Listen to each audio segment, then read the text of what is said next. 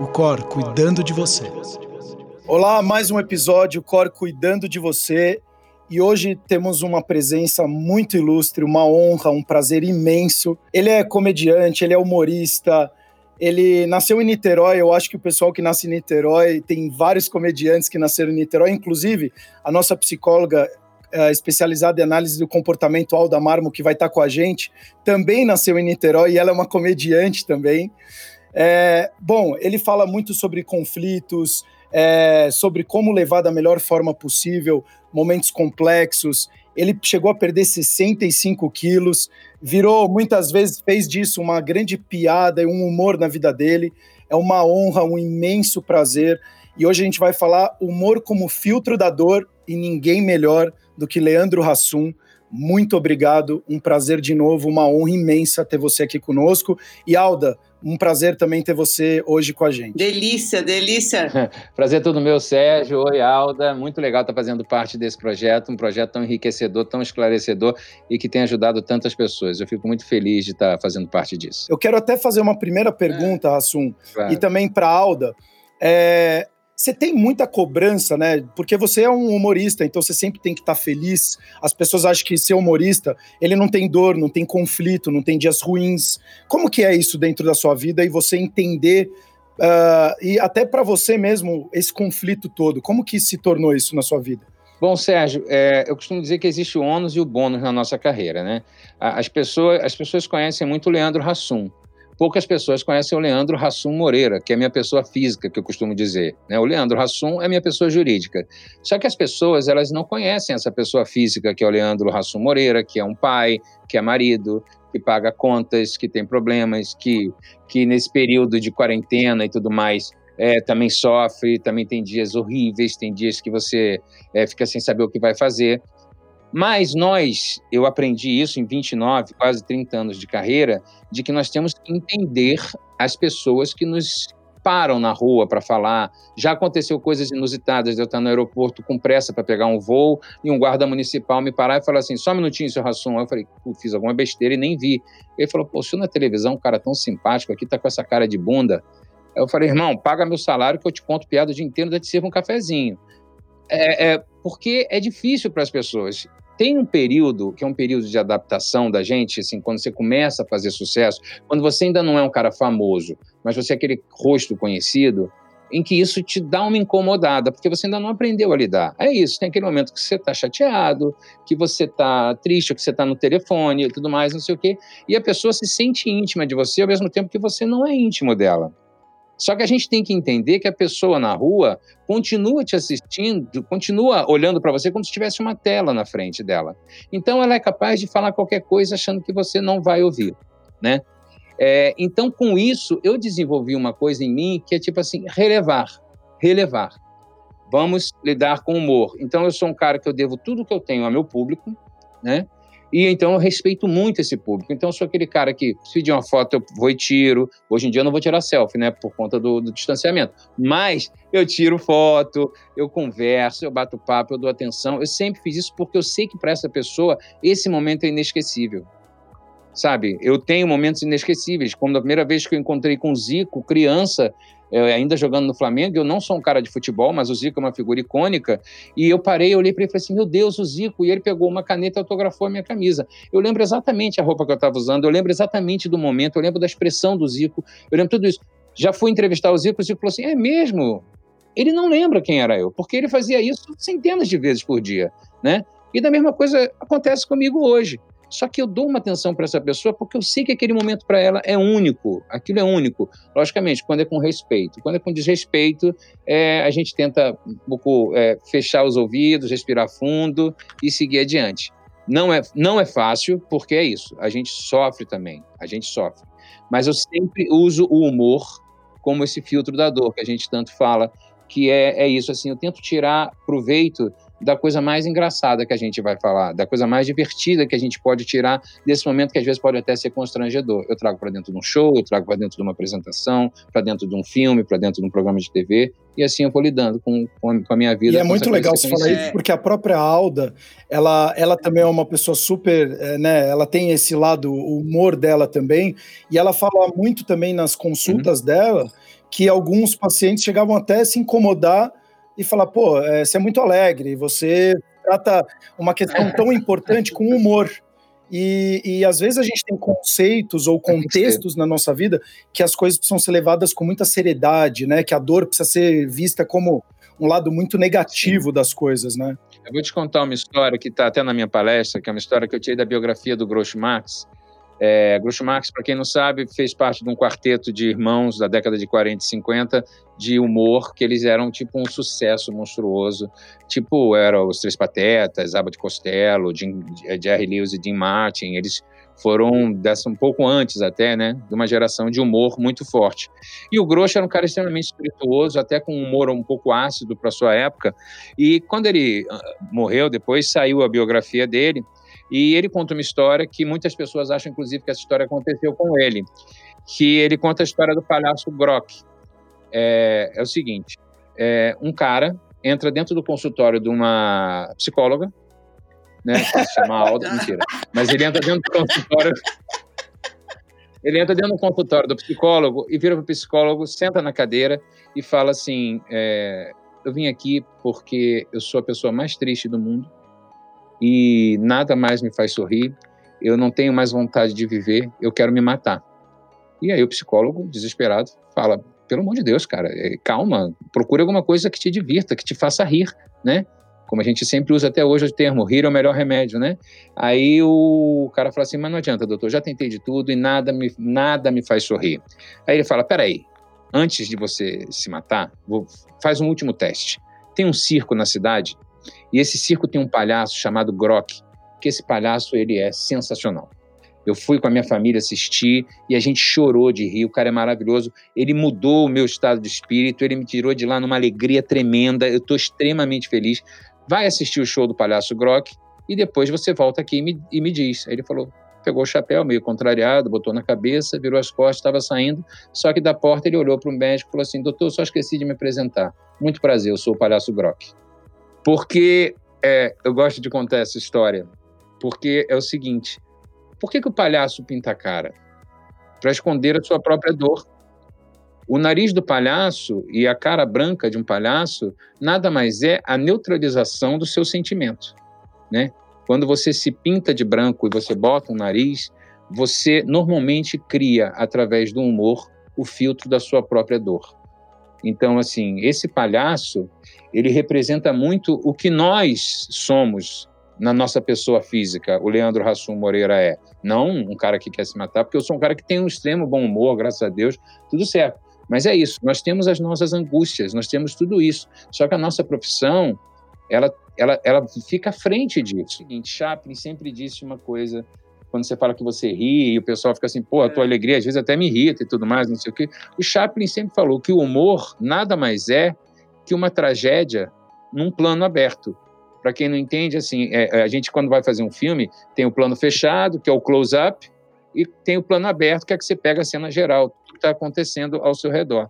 E o Chaplin sempre usou isso como expressão. Assim, se você pegar um problema e você trazer tão para perto de você, trouxer para o seu close-up, é uma tragédia. Agora, se você abre esse problema, se você se distancia dele, se você consegue olhar de fora, você consegue muitas vezes encontrar até o patético que esse seu desespero está sendo. Eu te falo isso nesse momento que nós estamos vivendo de distanciamento social, de pandemia, de isolamento, de medo, de insegurança, de tudo isso. É, eu me sinto, às vezes, assim, no close-up, eu falo, meu Deus, como é que vai ser? Teatro vai ser a última coisa que vai voltar, porque são as caixas fechadas, o cinema. Meu Deus, como é que vai ser o futuro das artes cênicas? É, não por mim, graças a Deus, que tem uma situação confortável, mas eu penso em colegas que vivem só de teatro, contra regras, as pessoas do backstage e tudo mais, não sei o quê. E aí eu fico, eu fico naquele, naquele desespero, no close-up. Daqui a pouco eu abro esse plano e eu consigo ver que nós temos que, que olhar com um olhar de esperança que assim, nós vamos criar novas coisas, como estão surgindo os drive-ins, né? Voltamos para os drive-ins. É, e espero que esse drive-in continue depois, que seja uma realidade que permaneça. Eu estou tendo ideias de fazer shows em cima de boleias de caminhão, que a gente possa depois, quando tiver o distanciamento, a gente possa fazer círculos de distanciamento no chão, e a gente possa fazer tardes e noites inteiras de eventos culturais. Então, assim, a gente tem que começar a olhar o lado bom que isso tudo vai nos trazer, o que tudo isso vai modificar. Hoje em dia está se comprovando que você, através da internet, você pode fazer um programa de humor remoto coisa que nunca ninguém tinha parado para pensar. Hoje em dia, a Alda pode dar uma consulta de dentro da casa dela ou até numa viagem romântica que ela estiver fazendo em Veneza. Tirar meia hora da, da vida dela e fazer uma, uma hora da vida dela e fazer uma consulta de alguém que não vai destruir as férias dela e ela está lá fazendo. Coisa que talvez outro dia ela falasse assim: ah, porra, não dá. Não, vai dar, vai dar. Então, é esse lugar de expectativa positiva que faz com que a gente use essa dor que hoje a gente sente, né? E a gente pega o humor e filtra essa dor. Filtra tudo isso que a gente está vivendo oh, Hassum, e tira é, é muito disso. legal é. falar isso, e desculpa, Alda. Ah, eu falo que hoje o analfabeto do século atual, ele não é quem sabe ler e escrever, porque hoje a gente tem infinidades de conteúdo à nossa disposição mas é aquela pessoa que não está aberta a aprender, reaprender e desaprender. A gente está no melhor momento hoje de ressignificação para criatividade, voltar a ser criativo, porque a gente estava indo para um processo que todo mundo estava seguindo o mesmo caminho, trabalhando sempre aquelas horas, é, e agora a gente está foi colocado numa situação onde, como você falou, você está pensando em coisas que jamais você pensaria, e você é um cara extremamente criativo mas agora você está de uhum, fato uhum. ampliando muito mais ainda a sua visão sobre as coisas. E, e o que você falou, eu quero deixar, frisar isso para você que está nos escutando. Quando você está dentro do problema, e normalmente a gente acaba sendo egocêntrico de achar que a gente é o resolvedor do problema, vai para fora. Numa... a pandemia não. só tá com a gente, né? Só Olha a gente por tá fora a coisa, né? Isso é muito é, legal você é. falar. Faz é. um zoom out, né? Que a gente fala, distancia a sua visão e fala, opa, é. acho que esse problema uma frase que eu gosto muito de falar e repetir todas as lives que eu já fiz, eu falo essa frase.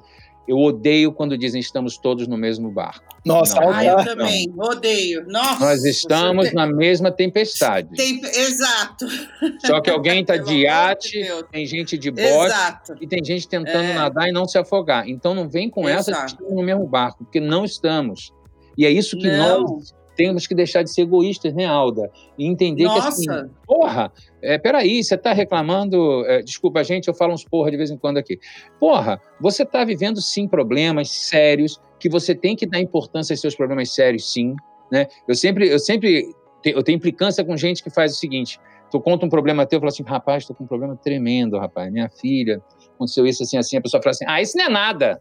O meu problema, peraí, peraí, cada, cada um dá o tamanho do seu problema.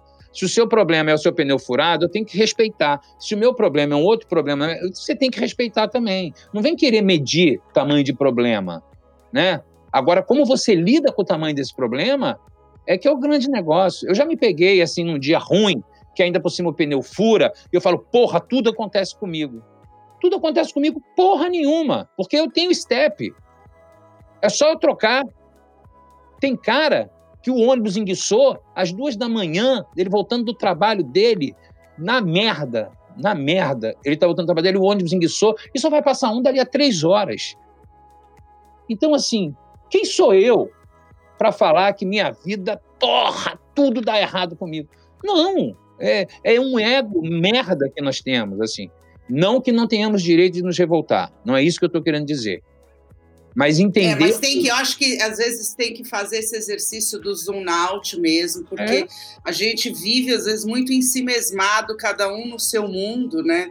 Uhum. E, e, colocando aí uma lente de aumento sem, sem, sem conseguir, sem criar a habilidade de olhar para o outro. Exato. Outro dia eu estava vendo essa semana uma campanha e o cara estava falando, gente, não adianta dar cesta básica, porque o cara não tem fogão, o cara não tem gás para cozinhar, não tem luz.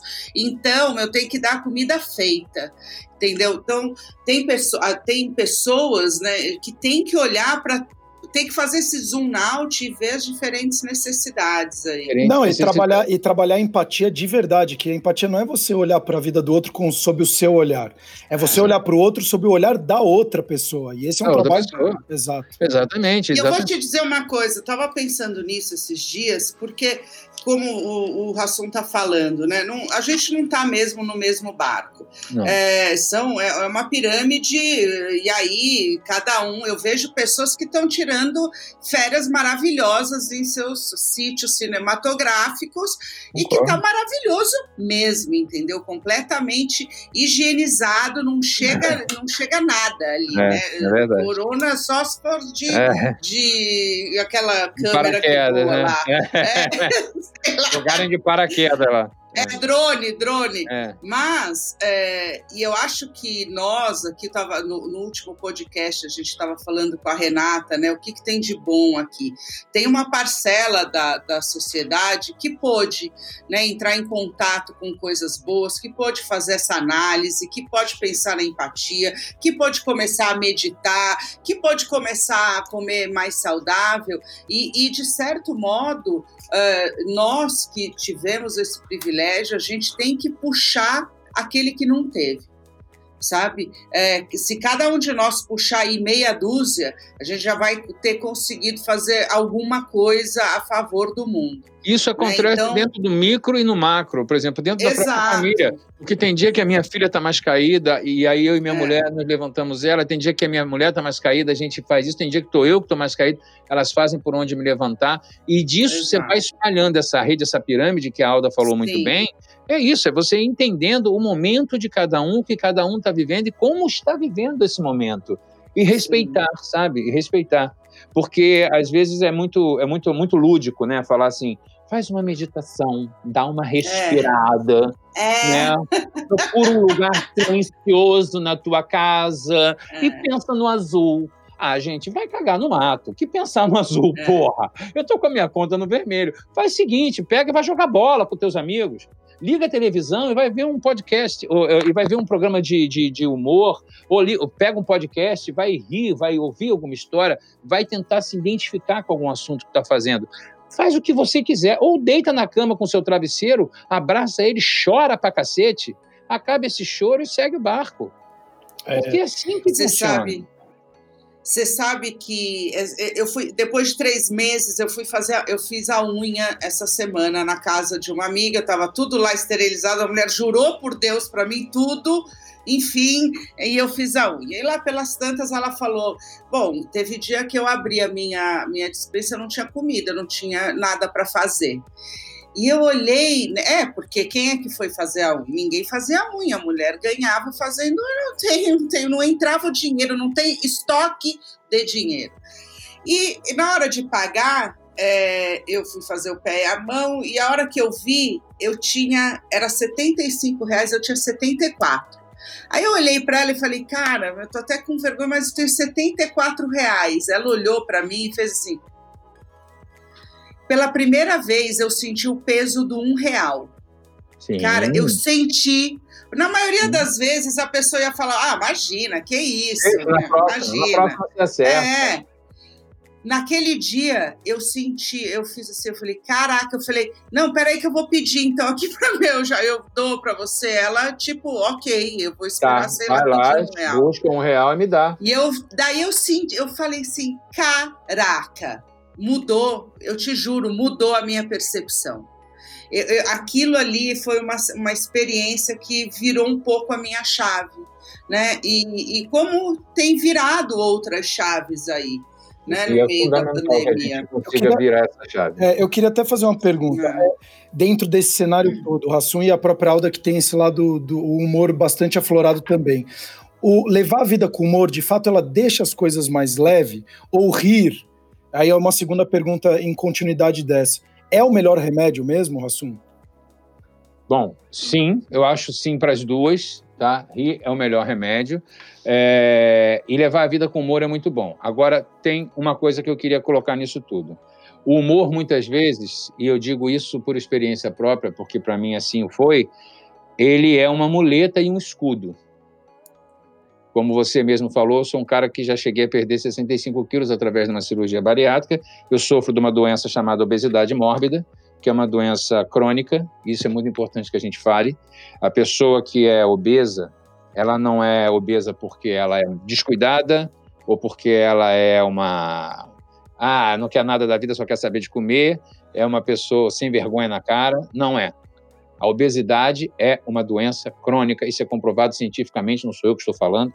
Eu sei que hoje em dia falar coisas cientificamente nem, nem sempre está sendo levado a sério, pois, mas, mas isso é uma coisa é, muito séria.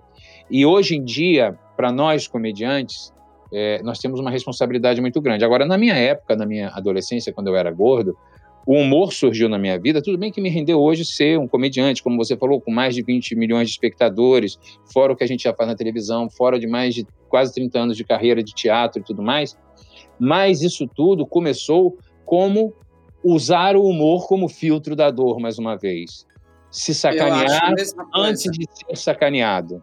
Né? Então era aquele cara que eu sabia que se eu entrasse, fosse entrar no elevador que já tivesse com bastante pessoas, eu falava assim: eu vou no outro que eu não quero botar a vida de ninguém em risco.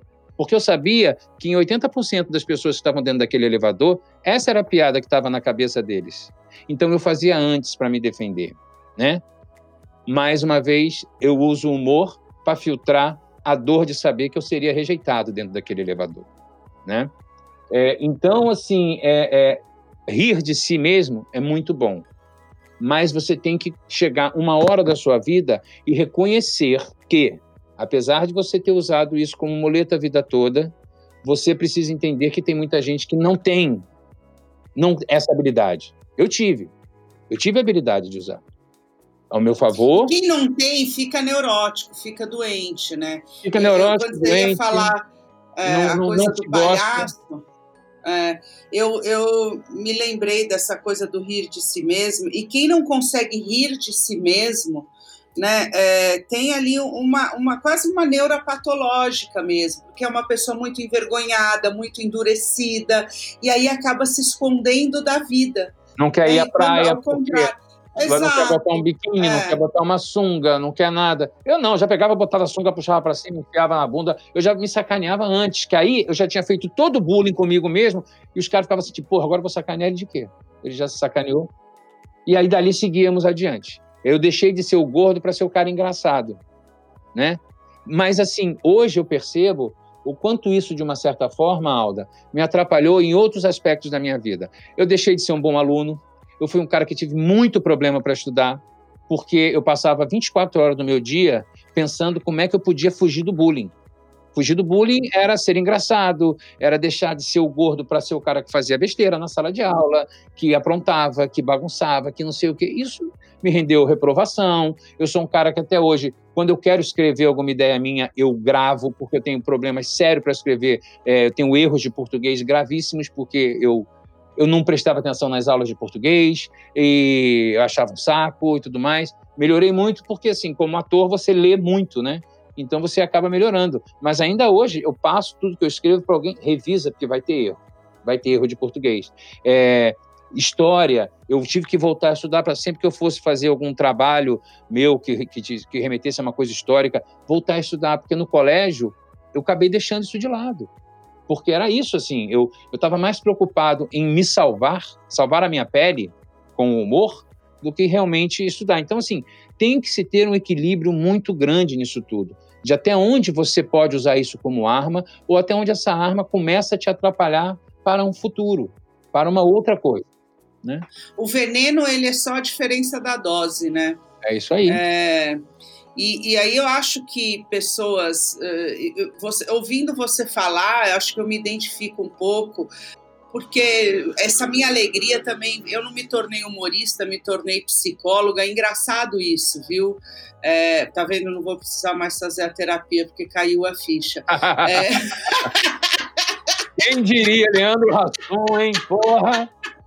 Quem além, diria além que daria psicólogo terapeuta. Psicóloga, gente. Eu realmente eu vou sair daqui muito metido. Pode sair, metido. mas não vai me cobrar, caralho. Não, jamais. É, mas, é, ao contrário, não, é, aqui não é a história da minha vida hoje, mas eu, eu caiu a ficha de que eu precisei ser, eu fui, eu era filha única, né? E eu precisava ser legal para poder ser aceita nos grupos, entre os vizinhos, entre as turmas. E, e, e óbvio, ser legal né? É, eu tinha que ser feliz, eu tinha que estar tá rindo, eu tinha que aceitar a brincadeira do outro.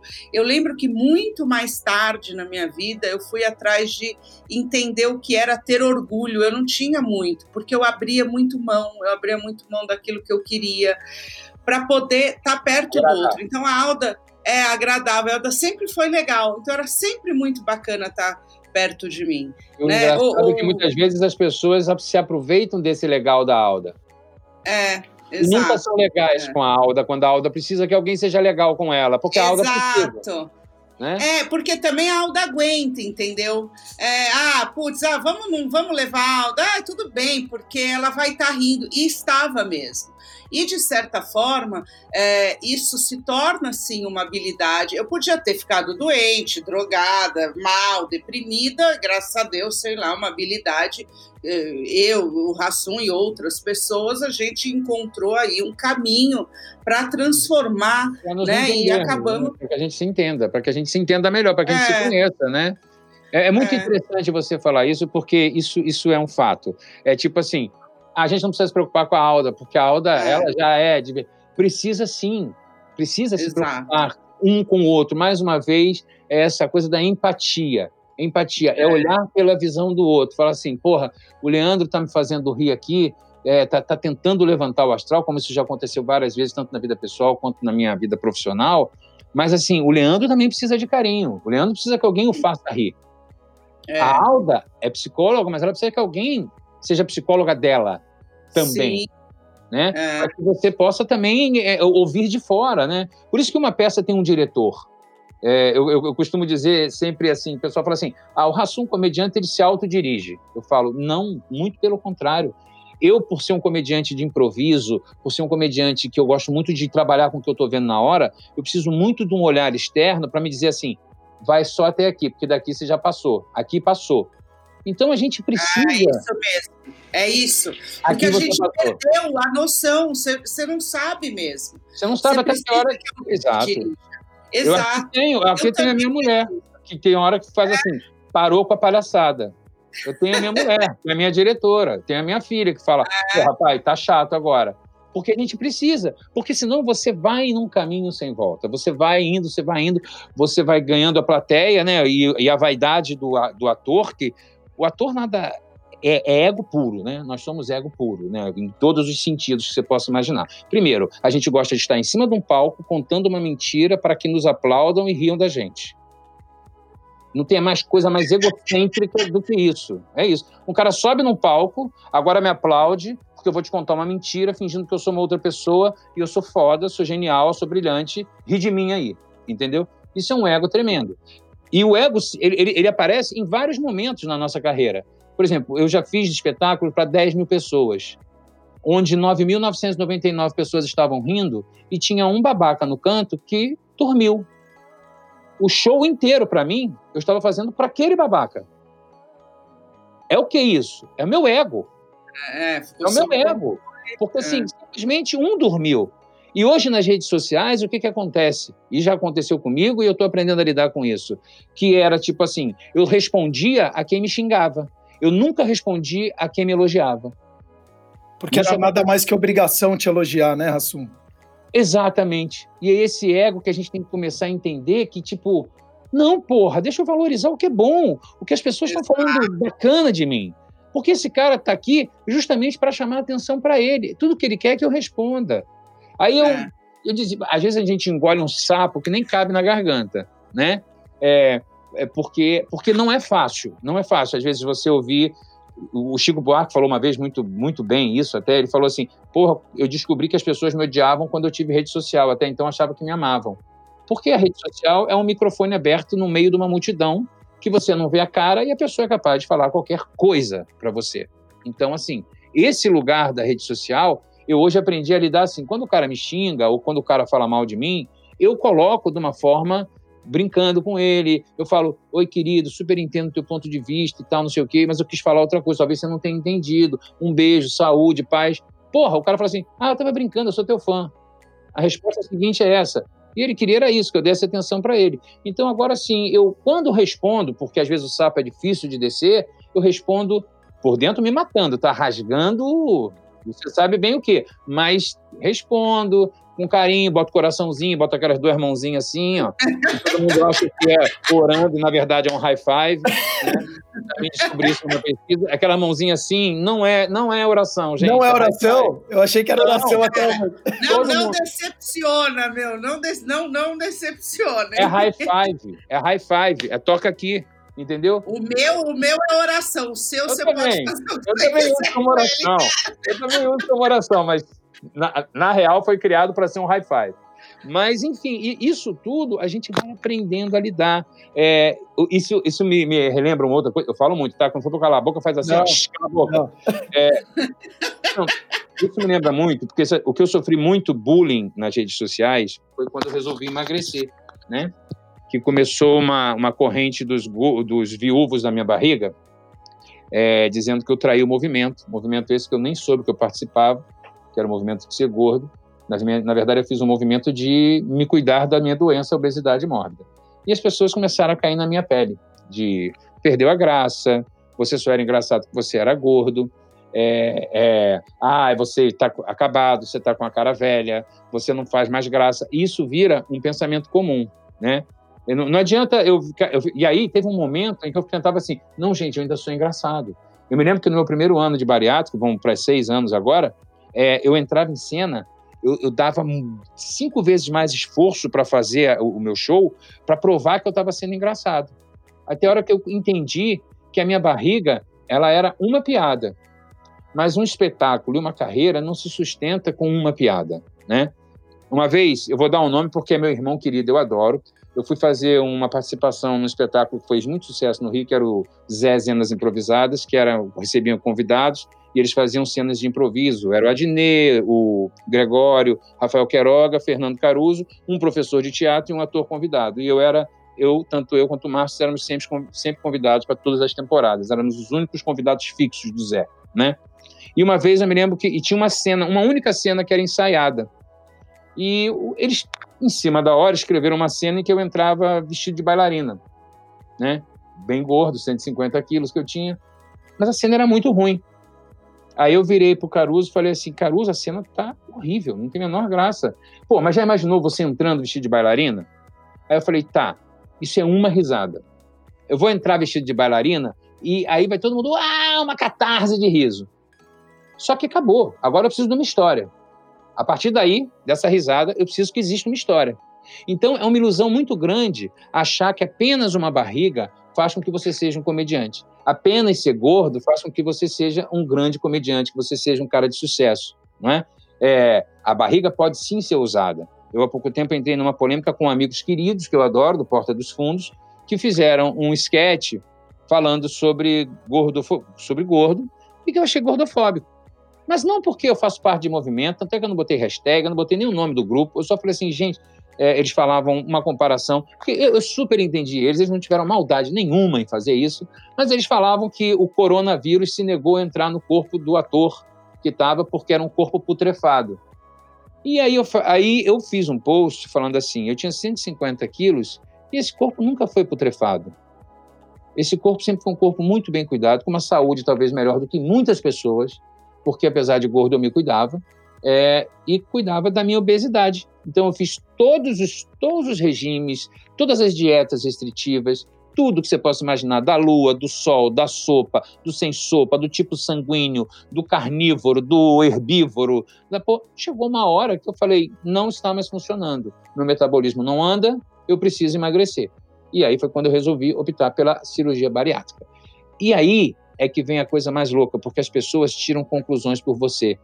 Tem gente que às vezes coloca nas minhas redes sociais dizendo assim: você era um cara mais gente boa quando você era gordo. Só que a pessoa não me conheceu nem gordo nem magro. Da onde ela tirou a conclusão que eu deixei de ser gente boa porque eu emagreci?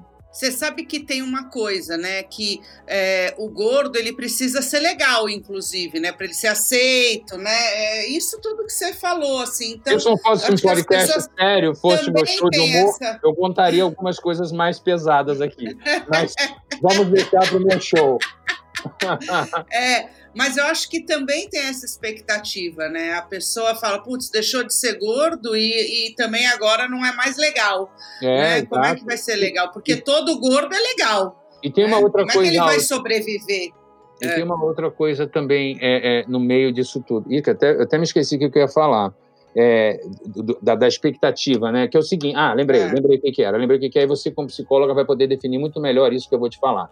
O ser humano tem muito medo da mudança. É, a gente é muito covarde, né? Então, é. assim, vamos dizer que tivesse um cara que tinha o mesmo peso que eu e que ele olhava para mim e falava: Tá vendo? O Rassum, com 150 quilos, porra, é um cara querido por todos. Então eu também não preciso emagrecer, porque, porra, eu, porra, eu posso ser igual um Rassum. Aí, de repente, o Rassum vai e emagrece.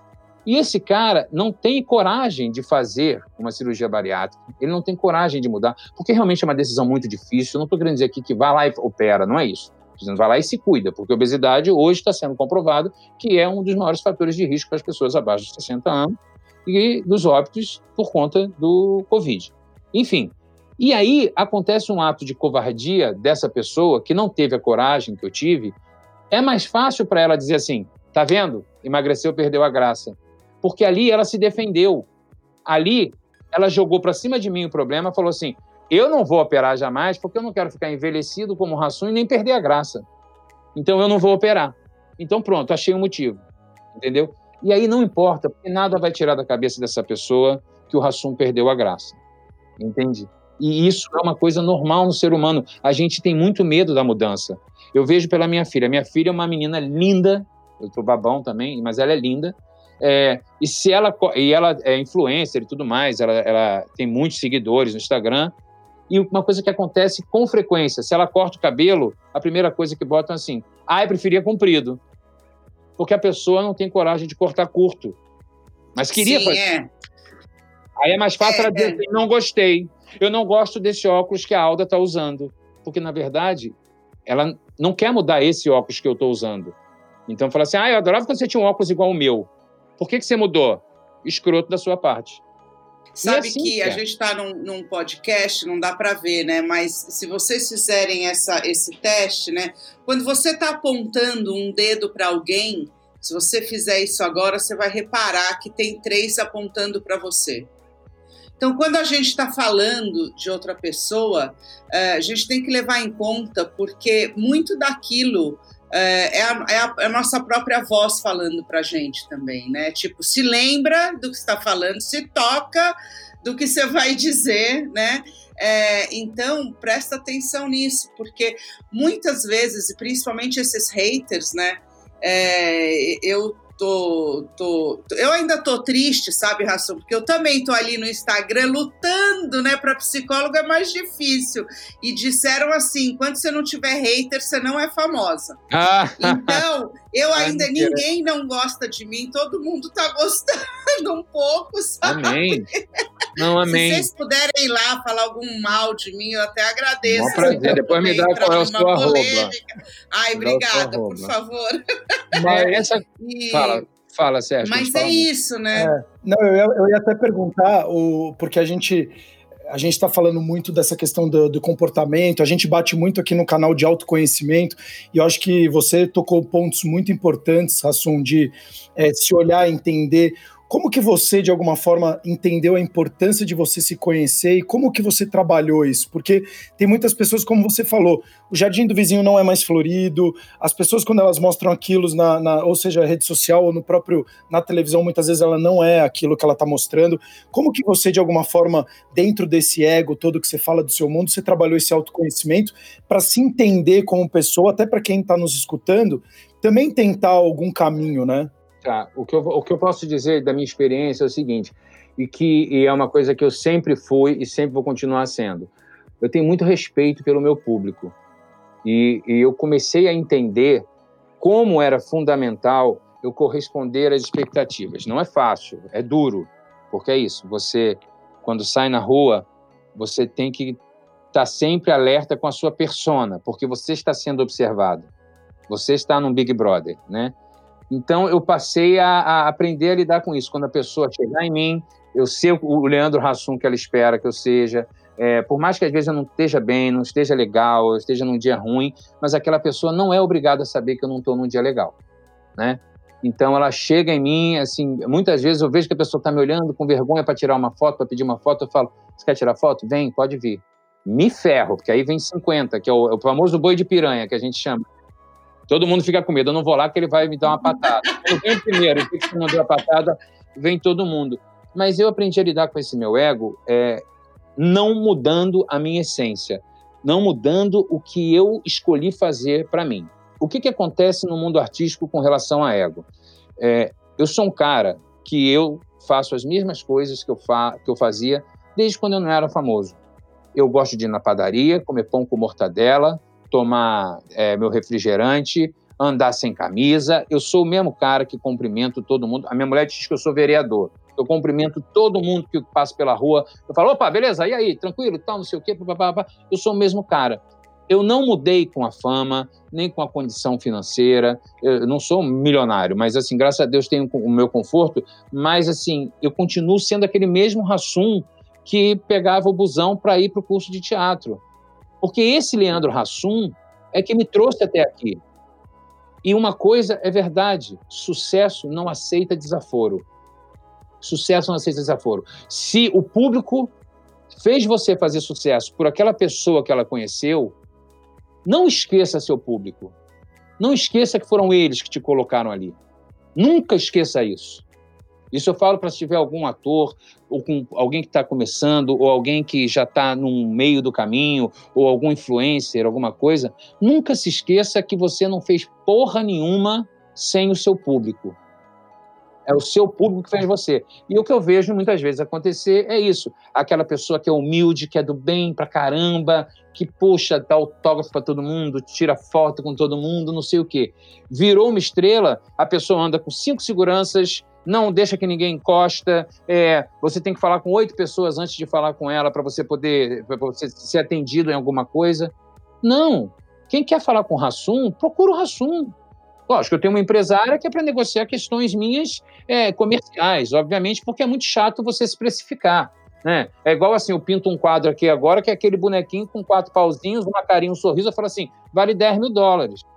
É a minha arte. Aí você vai falar assim, essa merda não vale 10 mil dólares. Eu falo assim, mas para mim vale. Mas como é que você precifica a arte? Então você tem que ter uma pessoa que vai falar por você, até para a pessoa que está te comprando, falar assim, eu acho que o Rassum não vale isso. Porque essa pessoa não vai ter coragem de falar na minha cara.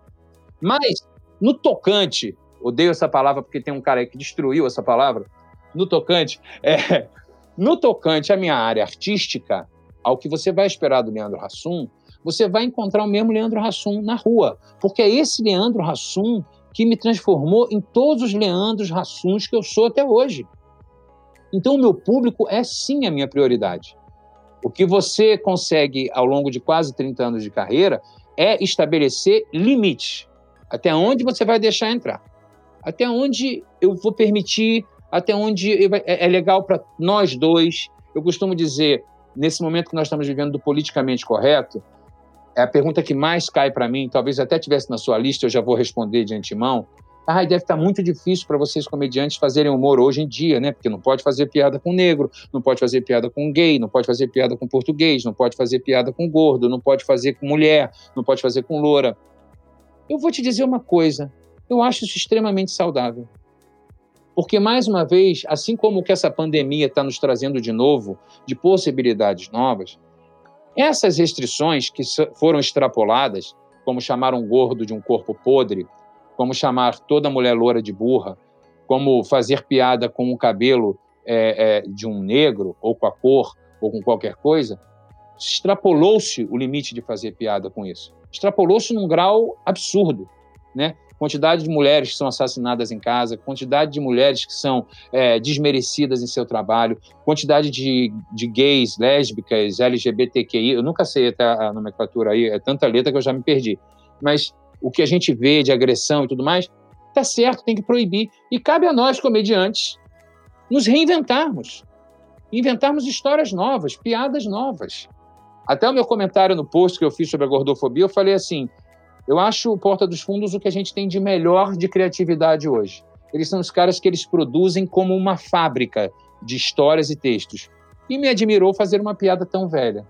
usando o gordo como sendo um corpo podre que nem o coronavírus quer, né? Então, assim, isso é que me admira. Não é o fato da piada de gordo, porque piada de gordo eu faço até hoje, mesmo não sendo gordo. Eu digo que eu tenho lugar de voz, né? Porque eu já fui, então, assim, eu posso falar, eu posso fazer piada de gordo.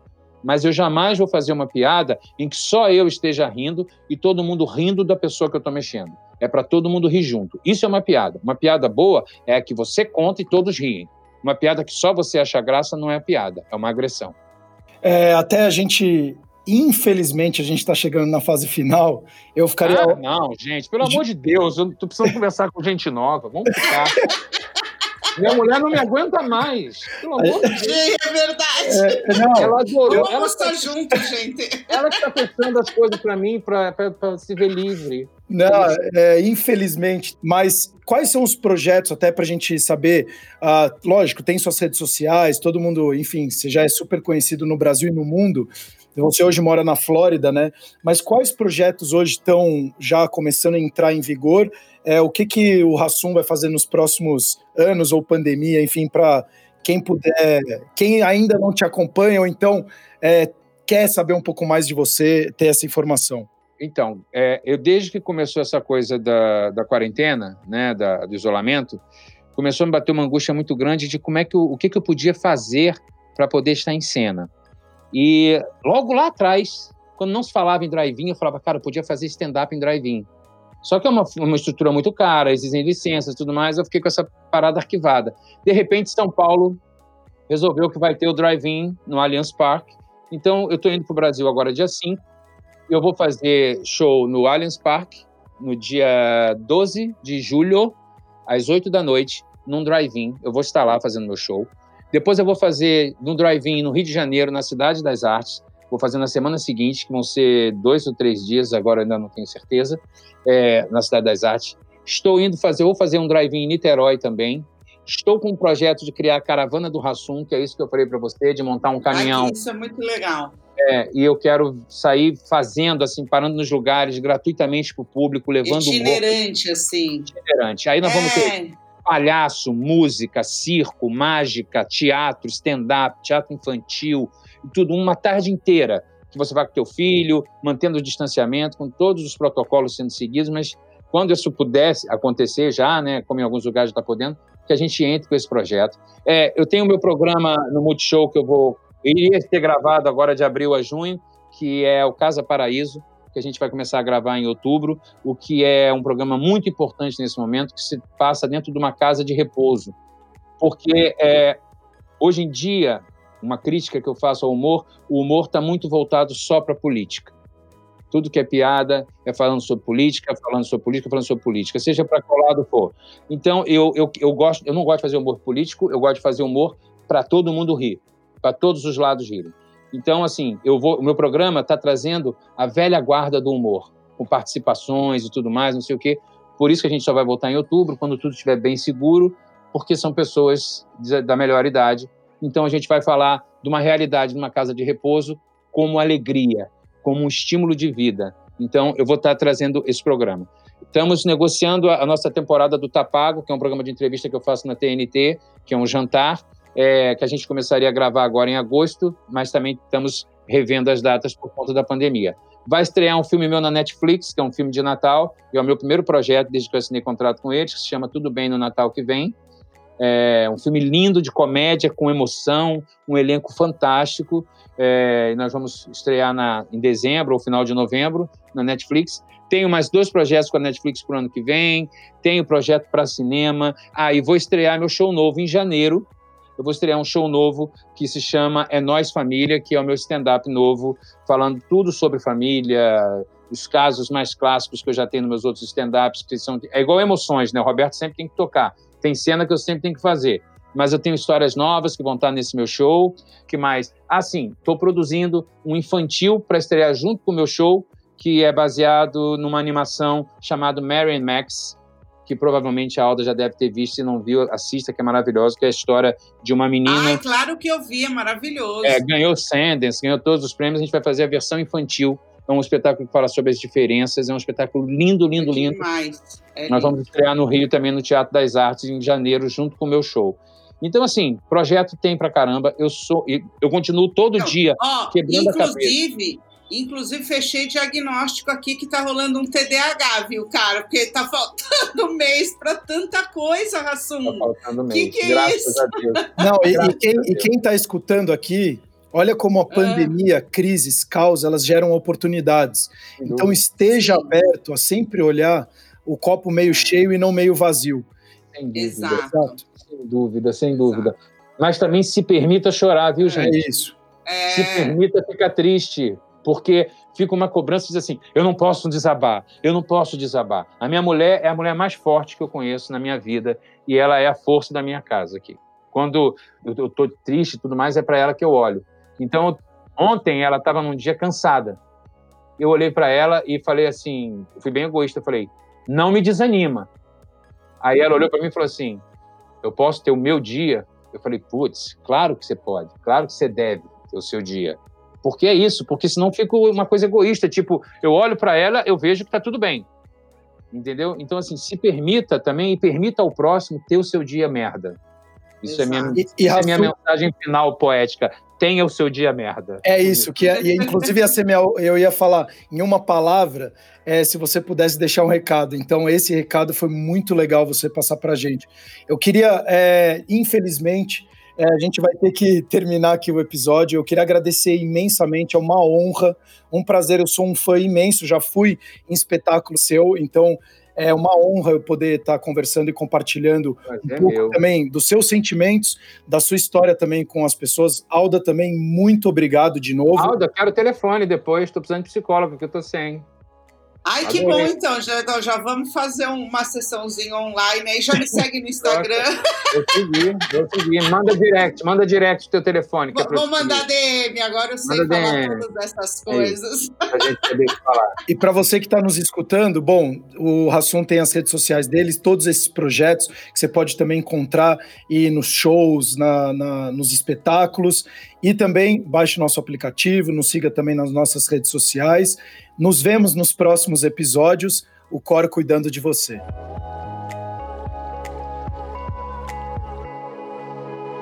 O Cor cuidando de você.